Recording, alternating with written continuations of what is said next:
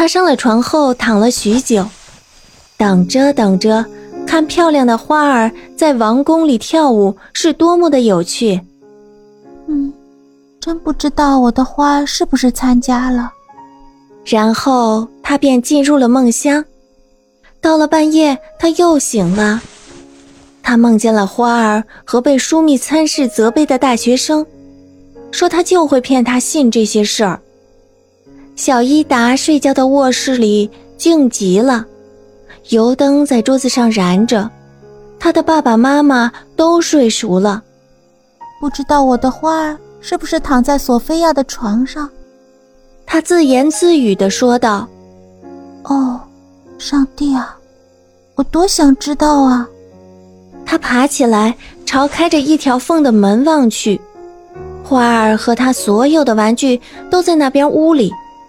他听着，好像有谁在弹钢琴，不过声音很轻柔，好听极了。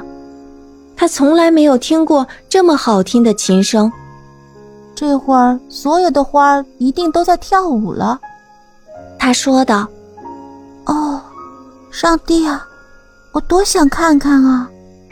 可是他不敢起来，那样会弄醒他的父亲和母亲的。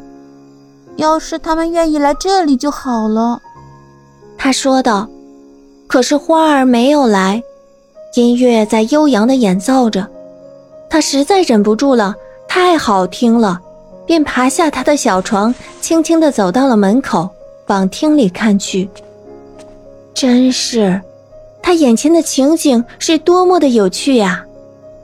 屋里根本没有点灯，可是仍然很明亮。月光透过窗子洒在屋子中间的地板上，几乎就像是白天。风信子和郁金香一排排地站在地上。